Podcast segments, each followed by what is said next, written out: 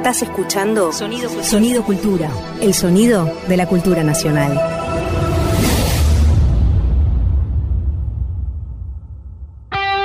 Ahora Javier Trimboli y Julia Rosenberg en Un poco sucio. Un programa de historia desprolijo, pero eficaz.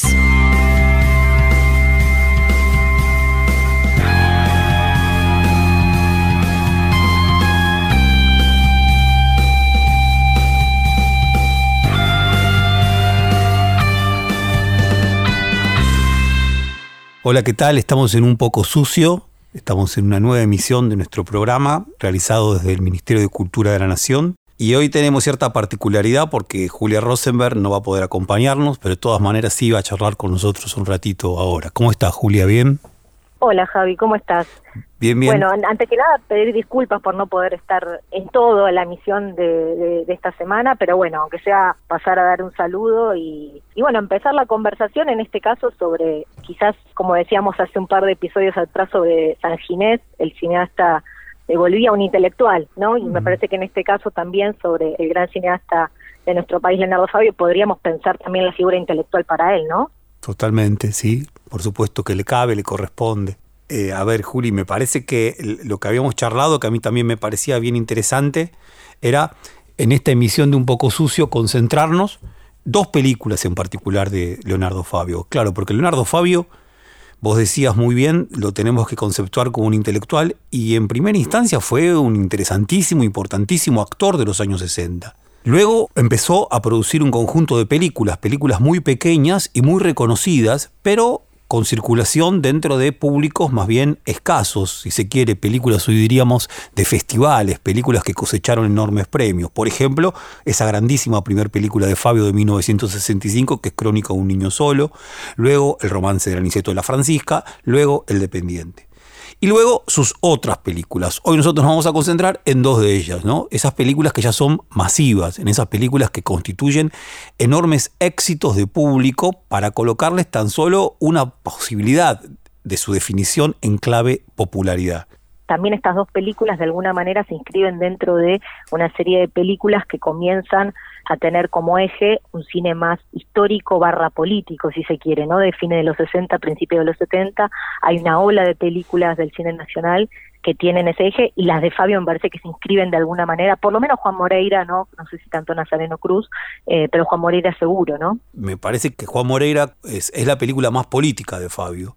Bien, pero una, una película política extraña, ¿no? Una polica- poli- película política, me salió el trabalenguas, compleja, compleja. ¿Por qué? Porque si bien se inscribe en ese conjunto de películas de ese entonces, uno podría decir, y lo plantea muy bien David Ubiña y Gonzalo Aguilar, entre La Hora de los Hornos y La Patagonia Rebelde, lo que hace es otra cosa con la política. Lo que hace es otra cosa con la política. Me parece que la hipótesis que a nosotros nos interesa es casi decir que todo el cine de Fabio es político. Acá se explicita un tanto más, pero se explicita desplazadamente. Entonces, y me faltaba decir algo más. Además, Fabio fue un grandísimo cantor. Y en América Latina, sobre todo, es altamente reconocido en su faceta como actor. En la complejidad de Fabio, nosotros decidimos en este episodio de Un poco sucio recortar y pensar estas dos películas, una del año 1973, otra del año 1975. Aunque lo vamos a estar escuchando también cantar, ¿no? En este episodio. Eh, claro, sí, sí, por supuesto, esto no, no va a faltar. Bueno, Bueno, yo me, despido y, y nos vemos la próxima. un abrazo grande, Juli. Un abrazo. Un poco sucio.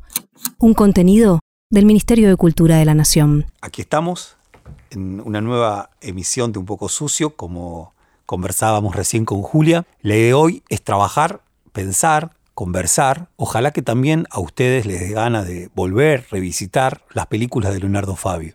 En particular nos vamos a centrar en dos películas. Una es Juan Moreira, la otra es Nazareno Cruz y el Lobo, que son las películas de Leonardo Fabio que lo transforman en un cineasta popular, que lo transforman en un cineasta masivo.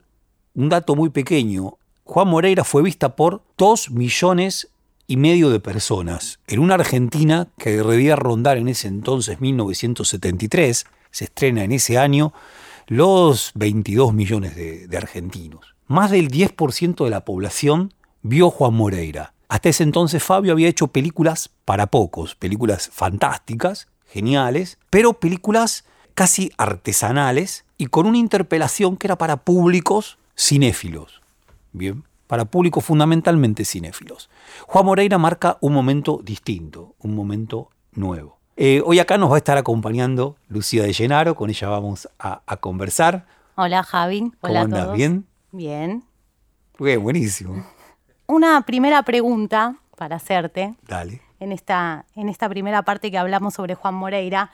Juan Moreira se estrena justo un día antes de la Asunción de Cámpora, el 24 de mayo del 73, y quería preguntarte qué significaba en ese momento, ¿no? en esa coyuntura, justamente recuperar una figura como la de Moreira. Claro. Que era un gaucho rebelde, que en realidad estaba más signado por la tragedia, va, por lo menos también en ese sentido lo cuenta Fabio en la película, ¿no? Eh, que por una cosa más idealista, ¿no? Una, ¿Qué significaba traer ese mito o esa lectura del mito o ese personaje de la historia en un contexto como ese, como, como la vuelta del peronismo después de tanto tiempo? Claro. Eh, y con esa lectura, ¿no? Sí, ahí hay una de esas coincidencias que a veces ocurren en la historia que son maravillosas, ¿no? Coincidencia que no puede ser pensada solamente como tal. Evidentemente, eh, se diría con esa expresión tan fea, hay un clima de época que hace posible esa coincidencia. Digo, ¿por qué feo? Porque a veces cuando uno dice clima de época parece solucionar todo problema y solucionar toda coincidencia, que a veces obedece a cuestiones más finas que solamente un clima de época. Pero hay algo de esto, algo muy pequeño. Hay un cineasta cubano, documentalista brillante, que se llama Santiago Álvarez, que estuvo en la Asunción de Cámpora, que vino a la Asunción de Cámpora y filmó una película rara, que es un extraño documental sobre Buenos Aires, que si no me equivoco se llama Tango en Buenos Aires o Último Tango, por, algo por el estilo. Y lo cierto es que en esa película, donde hay imágenes interesantísimas de la Asunción de Cámpora en la Plaza de Mayo, el 25 de mayo de 1973, también hay varias imágenes de la puerta de los cines con los anuncios de Juan Moreira. Bien, pensando esta cuestión de esta convergencia. Por un lado, te diría, bueno, simplemente subrayar y ponernos de acuerdo, ¿no? Esto es un dato clave, ¿no? Ahora, Juan Moreira es una película de carácter épico, es una película de carácter trágico. El clima de Juan Moreira anticipa una primavera política y cultural, o el clima de Juan Moreira o lo que propone Juan Moreira no envuelve ya ese clima en una pronta tragedia. Bueno, ahí hay algo que se transforma mucho más interesante porque no es tan, tan fácil despejar Asunción de Cámpora, Primavera de los Pueblos, con esta película tan compleja, ¿bien? Me gustaría, por lo pronto, decir una, una cosita, ¿no? Eh, una cosita más, que quizás tenga algo que ver. Volví a ver la película con mi hijo. Y mi hijo pequeño y fascinado. Hay un ejercicio del uso de la cámara en Fabio fantástico, el encuadre, la fotografía, eh, es meticuloso. Cada, cada, cada momento, cada momento en que pone la cámara de una manera, hay una delicadeza y una elección por supuesto, un trabajo con el lenguaje cinematográfico interesantísimo. Y mi hijo le sorprende que no haya efectos especiales. No hay efectos especiales, papá, ninguno. Entonces, sin embargo, hay un efecto especial, uno solo, al final de la película, una truca, como se le dice en el cine. El final de la película, por supuesto, no estoy haciendo ningún tipo de spoiling porque todo el mundo lo sabe. Juan Moreira es asesinado finalmente cuando sale el prostíbulo, la estrella, está cercado por los soldados que habían ido a apresarlo, termina con muchos y cuando está intentando cruzar una tapia, se pone el cuchillo entre los dientes, en la otra mano su revólver, intenta subir ya muy mal herido, ya casi a punto de caer, bien, intenta subir la tapia y por la espalda un soldado llamado Chirino, bien, le da muerte. Entonces, el final es lento, como le gusta a Fabio, recargado, ¿no? Juan Moreira, interpretado por Rodolfo Bebán, que está cayendo finalmente, está a punto de, morir y se resiste, no quiere caer, toca la tierra y parece que es Anteo, renace de la tierra, vuelve a levantarse hasta que finalmente cae. Y cuando cae, ahí aparece la truca. La truca es una cosa de un efecto animado por el cual el cuerpo de Juan Moreira, que está en el piso, se levanta, queda erguido y con su poncho y con su cuchillo mira de frente a nosotros que estamos observando la, película, es más grande que lo que había sido durante la película y está nuevamente de pie. Ha renacido. Me gustaría decir que probablemente esta vuelta de tuerca a través de esta intervención, efecto especial, truca de Leonardo Fabio, lo que hace es decirte, ese sujeto popular que la película, en el final de la película, parece que está muriendo, sin embargo, esta truca te dice está vivo de vuelta. Y ahí sí empalma con el 25 de mayo del 73. ¿no? Para mí, por ahí uno podría encontrarle una vuelta. También pensaba en ese mismo sentido, en esto que vos decís de la recuperación de lo popular. En ese mismo año se estrena también Los Hijos de Fierro, que es otra lectura sobre lo popular, sobre también la resistencia de lo popular y sobre cómo ese cuerpo popular, en otra lectura de Solanas, con otras características que no son las de Fabio, también hay una sobrevivencia de lo popular y de la recuperación de algunos, de algunas figuras, ¿no? Hay un texto de Ana Amado que leía antes de venir para acá en una confines, que ella está hablando sobre, sobre estas dos películas, estas dos situaciones, tanto la de, la de Fabio como la de Solanas en el 73, y ella va a diferenciar eh, en las dos películas, va a decir que Fabio va a politizar su material con personajes que son arrancados de la historia, pero con la diferencia de que los trae de una galería que no está reservada, eh, no es la galería oficial, o sea que son lo popular en este sentido es el cuerpo popular de Fabio, la recuperación de, lo popular no está vinculado con, con, lo oficial, sino con lo infame ¿no? de la historia. Totalmente, ahí me parece que eso es, eso es genial en Fabio, ¿no? Recordemos una cosa, recordemos que Juan Moreira antes de ser esta genial película, fue un fantástico folletín. Y antes de eso existió Juan Moreira. Juan Moreira fue un gaucho, fue un puntero político, fue un gaucho que se desgració, bien como se decía en ese entonces, que se perdió, que se desgració, que se enfrentó con la ley, un gaucho que en vida misma se convirtió en un mito, en vida misma se convirtió en un mito, y que Eduardo Gutiérrez llega a conocer en 1874, y luego fundamentalmente conversando con el gran amigo de Juan Moreira, porque en verdad es de 1879. Sale primeramente como folletín en el diario La Patria, creo no estar equivocándome, luego sale como libro, muy cerca de Martín Fierro, ¿no? Martín Fierro, la ida es 1872, la vuelta es 1879, acá estamos hablando de 1879. El libro de Gutiérrez, pero también la película de Fabio, hay una historia de amor bellísima, que es la historia de amor de dos amigos que es Juan Moreira y Julián Andrade. Lo que hace Eduardo Gutiérrez es conversar en la penitenciaría, porque está preso Julián Andrade, que lo sobrevive a Juan Moreira, conversa con él y toma mucho de su material. Ahora, como vos decías Lucía, y como lo plantea también Ana Amado, vamos a volver sobre ella, a partir de algunas ideas bien interesantes que ella tiene, decía, claro, trabaja con el prontuario de la historia, Leonardo Fabio, trabaja con el prontuario de la historia. Juan Moreira es un gaucho malo, no es, no es un personaje impoluto, no es un hombre víctima de la historia, o en todo caso, es víctima, pero que se vuelve victimario de la historia. La historia lo vuelve malo, ¿bien? Y él hace gala de esa maldad que la historia le contagió, le produjo. Eh, en una entrevista magnífica, Leonardo Fabio dice, todos tenemos un poco de Moreira adentro. Es imposible que no sea así. Y la impresión es, la vida en sociedad inevitablemente nos inyecta algo de esa maldad, bien, algo de esa maldad, que Moreira, por supuesto, se despliega con enorme poder. Digo esto solamente, una, le contaba también a mi hijo y me parece que está buenísimo como anécdota, lo cuenta esto un investigador, Adolfo Prieto. Primeramente, contra todo lo que imaginamos, hacia 1879, nuestros gauchos y luego los inmigrantes, ¿qué leen? Leen mucho más y se interesan mucho más por la historia de Moreira que por la historia de Martín Fierro. Mucho más. El Teatro Nacional nace con la compañía de los hermanos Podestá y se vuelve popular el Teatro Nacional. ¿Con qué pieza? Con Juan Moreira, no con Martín Fierro. Se cuenta, y lo cuenta esto muy bien Eduardo Prieto, que la compañía de los hermanos Podestá, para darle más popularidad y darle más efecto a su Juan Moreira, ¿saben lo que hacían? El final, por supuesto, Juan Moreira, como decíamos, finalmente Chirino lo mata, pero antes está cercado en ese prostíbulo llamado La Estrella por un regimiento, ¿Qué hacía los hermanos Podestá? Ponían cada vez más soldados a sabiendas de que el público abandonaba la butaca, se mandaba al escenario y se peleaba con los, con los que hacían de policía. Entonces se terminaban en batallas campales en medio del campo. No, genial, porque era un, un teatro de vanguardia antes de imaginarlo como tal, pero se ejecutaba como tal. Digo, esa operación que lograba Juan Moreira, esa identificación. De hecho, hay una vieja primer película, Juan Moreira, hecha por un grupo anarquista Por lo tanto, hay toda otra historia muy densa con Moreira. La operación de Fierro, yo para parte diría una cosa más, Lu, perdón, ¿no? Fierro tiene la ida, y la ida de Fierro, Fierro también es un gaucho malo. Fierro también tiene prontuario. Fierro también se va con los indios, como se va con los indios Moreira. Ahora, Fierro tiene la vuelta.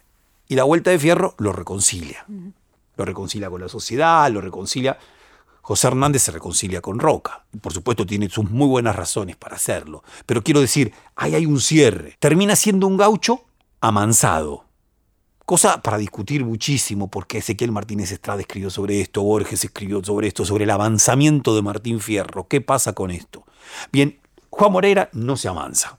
Y es eso lo que a la cultura popular, criolla inmigrante, aluvional, lo que sobrevive de la cultura criolla, pero también la nueva cultura inmigrante que está muy embebida del anarquismo que trae de Italia, que trae de España, esto le fascina. Bien. Bueno, acá hay un tema que vale, ¿no? Y mm, trajiste un tema para cerrar este bloque. Sí, traje un tema. Eh, me voy a permitir contar de qué habla el tema, porque acá hay, un gran, hay una gran cuestión, eh, Luis, y ¿qué es esta, no? ¿Puede el bandido convertirse en un revolucionario? Esa es la pregunta. ¿Puede el bandido convertirse en un revolucionario? En 1968-1969, Eric Hobson, un gran historiador inglés, había escrito su libro Rebeldes Primitivos. Roberto Carri había escrito Isidro Velázquez, Formas Prerevolucionarias de la Violencia, en 1968. La idea es, ¿puede el bandido devenir revolucionario? ¿Puede ese que es tratado como excrescencia social transformar su acción ya en una acción de carácter delictivo, sino en una acción de carácter revolucionaria? Esa es la discusión del momento, es la gran discusión del momento. Que viene, ¿verdad?, del sartrismo, el bastardo, ¿no? La, idea, cuestión del bastardo, el bastardo que es el delincuente, para Sartre, es el judío, también es el homosexual, también es la mujer, todo aquello que la sociedad deja por fuera, ampliándolo de la figura del delincuente, todo aquello que la sociedad deja por fuera, no el proletariado, el bastardo, puede devenir revolucionario. Y bueno, y esto, el amigo Fabio le estaba dando vuelta a este problema, como se lo estaba dando vuelta a Roberto Carri, como se lo estaba dando vuelta a Eric Hobson. Y a mi entender, esto que Fabio le da vuelta en 1973, en verdad lo acompaña mucho tiempo. Hay una, un libro genial que, cito que se llama Pasen y Vean, es del año 1995, se llama Pasen y Vean, son largas conversaciones con Fabio, que sostiene una colega notable que se llama Adriana Eschettini, que ella misma lo dice, creo que toqué el cielo con las manos al haber podido hacer esto, es del año 1995, simplemente son conversaciones, es larguísimo y es genial. Fabio en un momento dice, mi inclinación más que por los proletarios, siempre estuvo por los lumpenes. Qué buenísimo eso. Porque es verdad, algo que siempre le fascinó es el mundo de los lumpenes, más que del proletario marxista, lo Antonio Berni, ¿no? Eh, clásico. Es esto otro, este mundo popular que en Latinoamérica y se confunde. hay una zona muy importante de relación entre el obrero y el lumpen. Digo, el manual marxista que distingue quirúrgicamente uno de otro no funciona. Bueno, a Fabio le interesa. Entonces acaba la anécdota. El porqué de esta canción que traje, que trajimos porque lo pensamos junto con Julia. En un momento está hablando con Adrián Eschettini y Adrián Eschettini le dice, pero Moreira es un criminal. Sin embargo, terminamos de ver la película y lloramos porque se muere. No queremos que se muera. ¿Cómo es esto? Dice. Y en Latinoamérica somos todos un poco bandidos. Dice Fabio, 1995. Somos todos un poco bandidos y nos identificamos con el bandido. Ella dice, sí, puede ser. Y él retruca, ¿acaso no te pusiste triste cuando se murió Pablo Escobar? ¿Acaso no te pusiste triste? Entonces, de repente hace como una suerte de ping constelación en donde Juan Moreira y Pablo Escobar. Y además, antes de la moda Pablo Escobar. Ahora es una moda, tener la remera de Pablo Escobar, puedes ir al bar más cool de Palermo y quedar re bien. Quizás ya no, hasta hace un año era así. ¿Bien?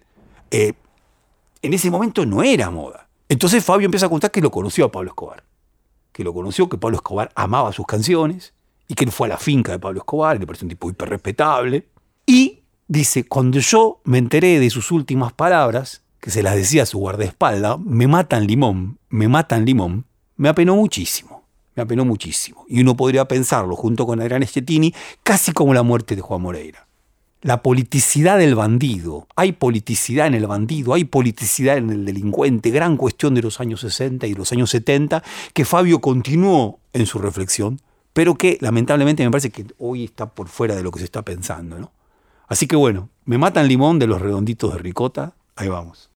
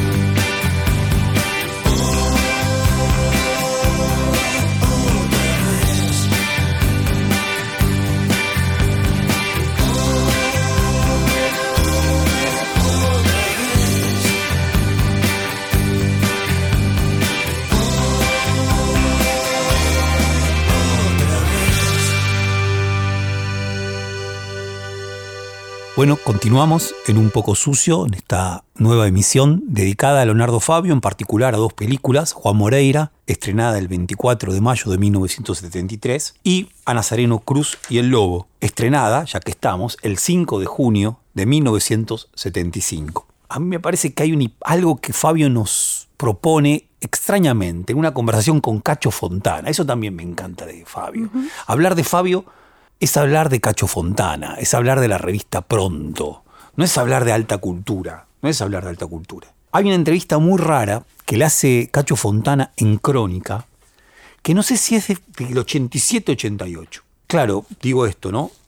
Estamos hablando de estas dos películas, después de estas dos películas viene Soñar, Soñar, que es una película que se estrena en el año 76, ya con la dictadura, y después de eso Fabio no vuelve a filmar hasta que estrena en 1993, Gatica. O sea, son 17 años sin película de Fabio. Cuando todo indicaba que era el grandísimo director argentino, que ya lo era. Sin embargo, se producen 17 años de vacío. Cacho Fontana lo entrevista a finales de los años 80 y le dice, Leonardo, vos tenés que volver a filmar.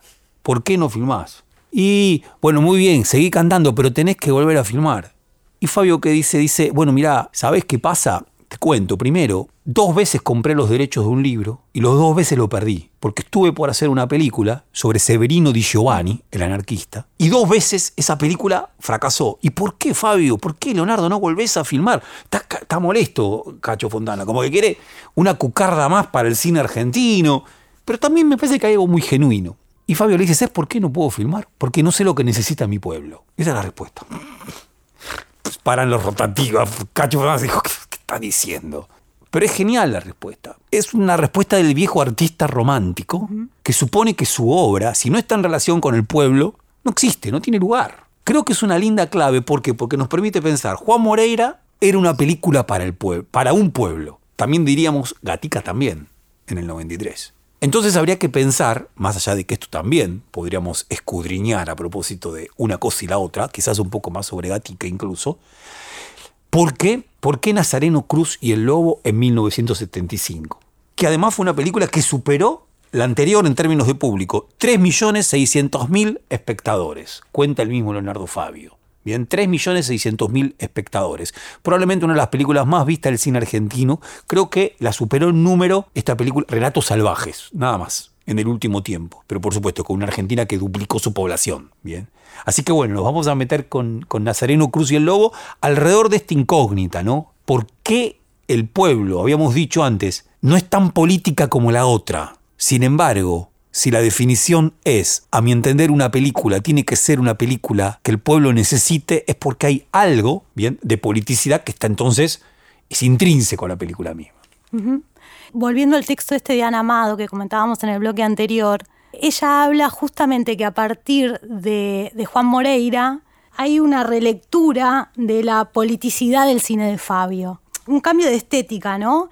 Ella, en las primeras películas de Fabio, Crónica de un niño solo, El dependiente, El romance del Aniceto y la Francisca, también hay una forma de politización que tiene que ver con trabajar con relatos pequeños, relatos también de marginalidades, de otro tipo de marginalidades pequeñas, no Juan Moreira. Y sobre eso leer la injusticia, ¿no? En esa clave. Y a partir de Moreira, también quizás un poco con Nazareno, mucho con Gatica, ni hablar con Perón, Sinfonía de un Sentimiento, Fabio recupera una politicidad sin dejar de trabajar sobre esto que vos decías de qué es lo popular, ¿no? ¿Qué entiende él por lo popular? No, no.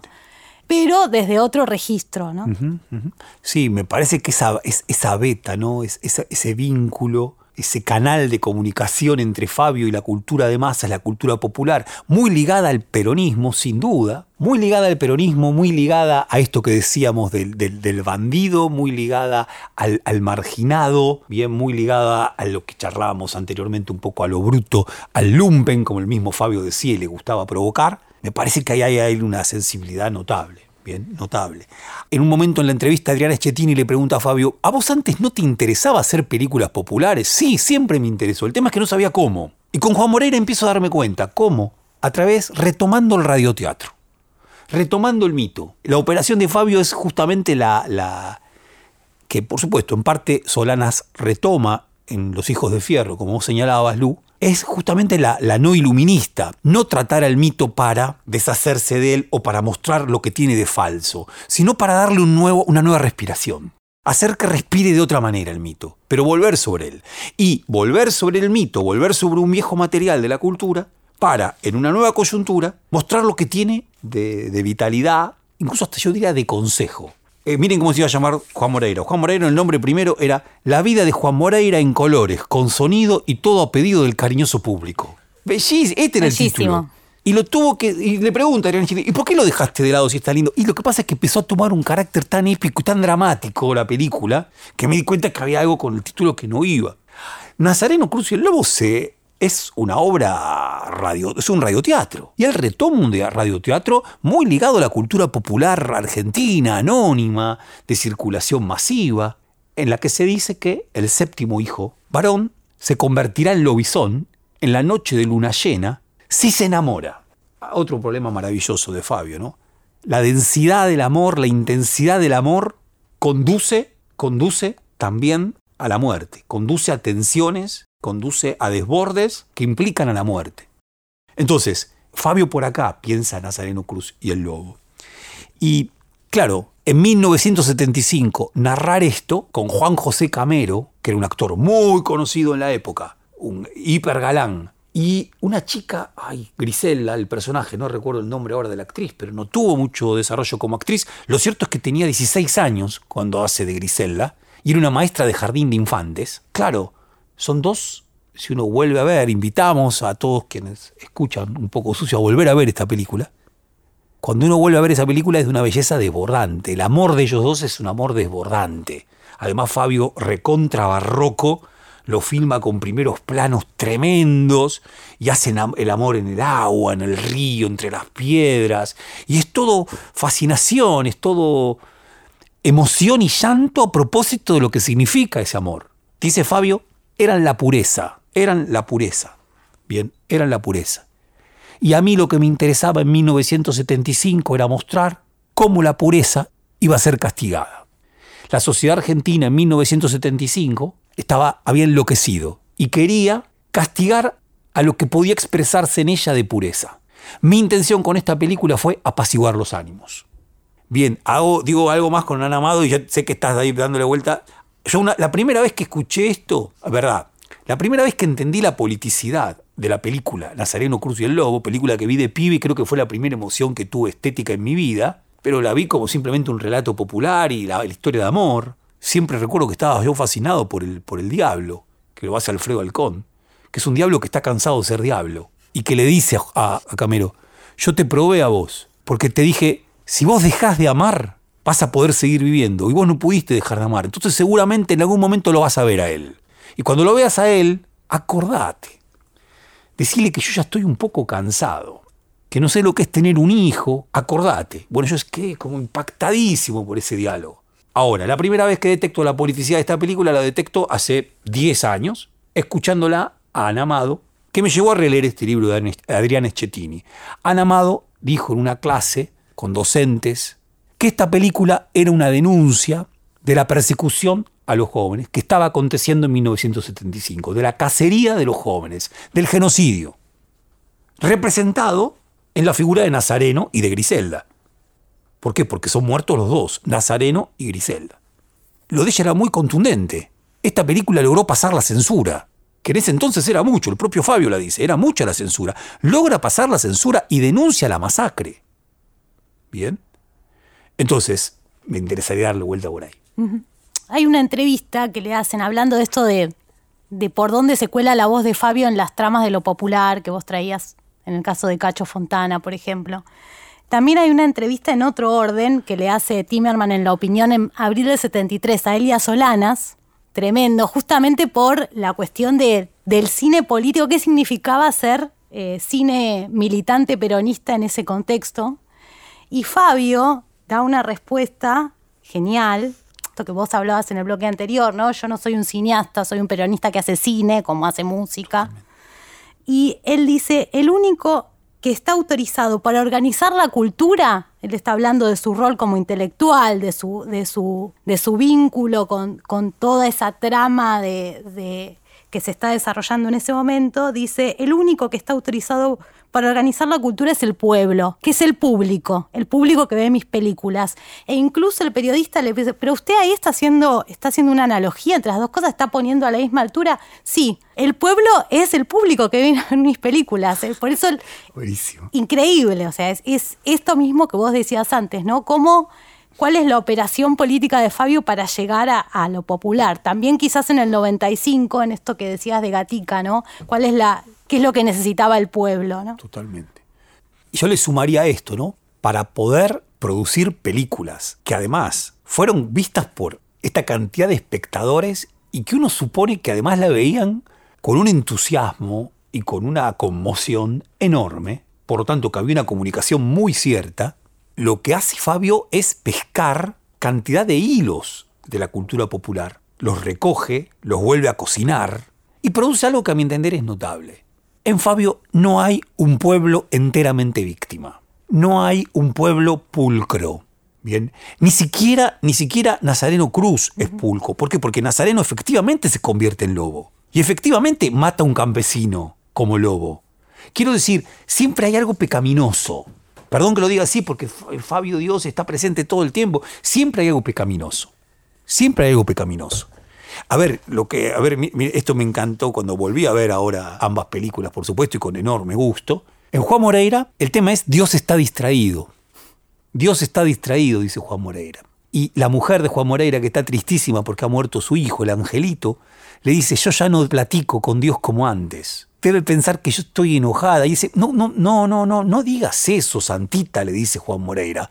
Tiene muchos problemas, déjalo pobrecito que él siga en la suya y seguramente Angelito va a ir a hablar con él. Pero Dios está distraído, que es la clave de la tragedia. Dios no está, no lo encontramos. Pero está, pero no lo encontramos.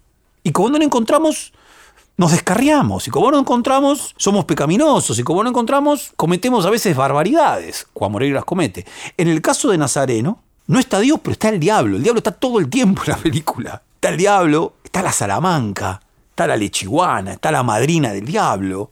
Quiero decir, hay todo un imaginario religioso popular que, de vuelta, muy ligado a lo que hace el peronismo con el pueblo. No enunciar un pueblo limpio, como los socialistas hubieran gustado que fuera el pueblo que se manifestara en 1930, sino mostrar un pueblo con lo que hay, con lo que es. Y es con errores, con problemas, un poco sucio. Sí, es un poco sucio. Bien. A mí me parece que ahí hay una clave que, logra Fabio. Y, hay un libro bien interesante de, que, le interesaba también a Namado, de David Ubiña y de, y de Gonzalo Aguilar, que es del año 1993, que esto lo plantean bien, ¿no? Porque cuando uno ve La Patagonia Rebelde, Facón Grande es buenísimo, Soto, son todos buenísimos. Incluso la película de Solanas, el pueblo también es buenísimo. A Fabio le gustan todos estos bordes, todas estas cosas extrañas, estos reveses, ¿no? Bueno, la figuración de Gatica va en ese mismo sentido. Totalmente. En términos de experiencia personal, ya que contaste la tuya, yo la única película que vi en el cine de Fabio fue Gatica, una cuestión de época. Y no aparece ni Dios del día ni el diablo, pero la escena que más me acuerdo que me impactó es cuando Gatica va a ver a Eva al hospital que está muriendo. Y la única reacción de él, o sea, bueno, está pasando toda esa situación y él dice, qué frío que hace acá, ¿no? es, la, es la presencia de la muerte dicho genuinamente en lenguaje popular, absolutamente popular. O sea, ¿qué más podía hacer un peronista en ese sentido que sentir el frío de la muerte? No, no, es, eso es genial, genial. Bien, un par de cositas más que me gustaría, que me gustaría sumar. Bien, una perdonen, una cita que tomé de la de, Nazareno, ¿no? Podríamos hablar mucho de la lengua que se habla en Juan Moreira. La lengua que se habla en Juan Moreira es bellísima. Es poesía popular de una belleza fantástica, ¿no? Fantástica. Andar en golosina, ¿no? Andar en golosina. Se dicen cosas de ese tipo. Copié algunas porque me encantaron, ¿no? Lo que había dicho anteriormente, ya no discurro con Dios, ya no le hablo no le hablo seguido como antes, cuando de sol a sol te esperaba llegar de los arreos, y ha de pensar que no le importo, que ya no nos entendemos. No, es bellísimo. En el caso de, de Nazareno es, es distinta el diálogo, son distintos. El mismo Fabio lo reconoce, se empobreció un poco esos diálogos. Y en un momento, luego de la primera conversión de Nazareno el lobo, porque efectivamente se ha enamorado de Griselda. Luego de esa noche de conversión en donde mata a un campesino, a un pastor, comienza una nueva escena y esa nueva escena ya de día arranca con una voz, con un grito, con un grito que es un llamado de un hombre del pueblo, que no lo vemos, solamente escuchamos su voz que repite una y otra vez esto y que además Finalmente esto va a cerrar la película. Dice así, vecinos, vecinos, un lobo ha llegado a la comarca y ha matado a un pastor. Ovejas y perros destrozados, vecinos, vecinos, afinen las guadañas y cuchillos, y aprovechando esta noche la claridad de la luna llena, busquemos y matemos al feroz asesino. ¿No? Es una convocatoria a la violencia que la película reitera. A ver, me gustaría plantearlo de esta forma. En la lectura densísima que tiene Fabio, porque es una lectura sin duda ligada al peronismo, pero también es una lectura muy crítica de la sociedad que produce al marginal, que produce al lobo y que luego lo castiga. Bien. En esta lectura, dice Fabio en la entrevista con Adrián Schettini, a mí me interesaba apaciguar los ánimos. Es un libro sacadísimo, probablemente no se reedite, pues se tendría que reeditar el libro. Por ejemplo, entre otras cosas, cuenta, parece que había toda una suerte de mitología. Fabio filma Juan Moreira en Lobos donde muere Juan Moreira y donde partido fundamental del dominio de Juan Moreira. Entonces, el mito contaba que a él le habían dado el facón de Juan Moreira, que él tenía el verdadero facón, el verdadero cuchillo de Juan Moreira. Entonces le preguntan en Chetine, dice, sí, es verdad, tenía, pero en verdad tuve un montón de facones de Juan Moreira y se los fui regalando a mis amigos. Por ejemplo, a Rucci. Manda así un Rucci. En los 90 se podía decir cualquier cosa. Y genial, porque se podían decir cosas muy interesantes que Rucci era su amigo. Bien, problema serio. Problema serio en el medio, discúlpeme porque nos olvidamos, a Julia le interesaba muchísimo esto, Uy, qué mal.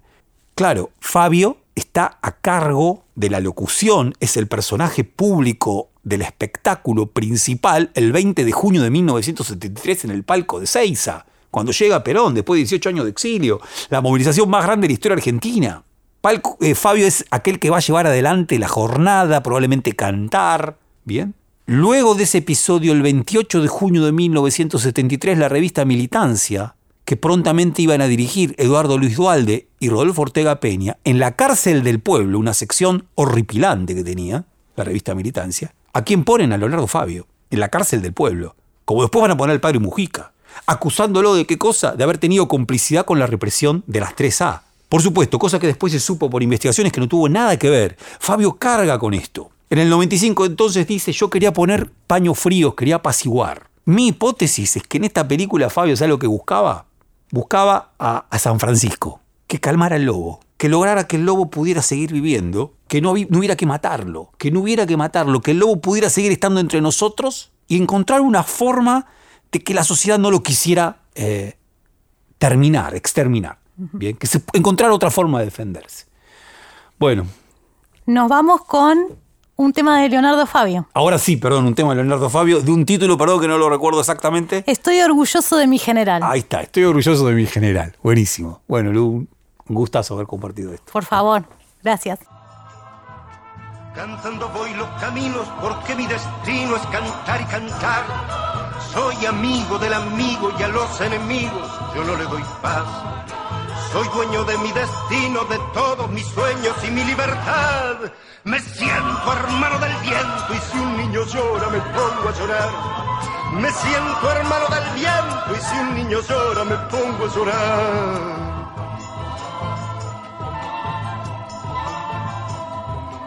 Me enamoré del silencio y en el largo rato me suelo quedar. De tanto escuchar mentiras y a veces decirlas, por eso será Muchos dicen que estoy loco y yo no me enojo porque eso es verdad.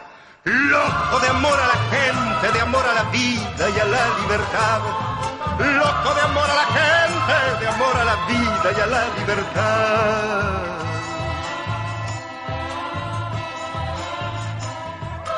Tengo el amor de quien amo, que más a la vida le puedo pedir. Amo el amor de los niños y si veo un preso me siento morir. Amo la vida y el canto, me gusta gritarlo porque es mi verdad. Soy soldado de mi pueblo y estoy orgulloso de mi general. Soy soldado de mi pueblo y estoy orgulloso de mi general.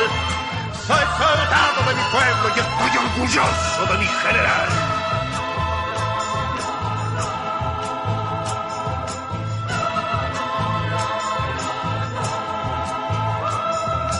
Soy soldado de mi pueblo y estoy orgulloso de mi general. Soy soldado de mi pueblo y estoy orgulloso de mi general. Soy soldado de mi pueblo y estoy orgulloso de mi general. Fue una producción del Ministerio de Cultura.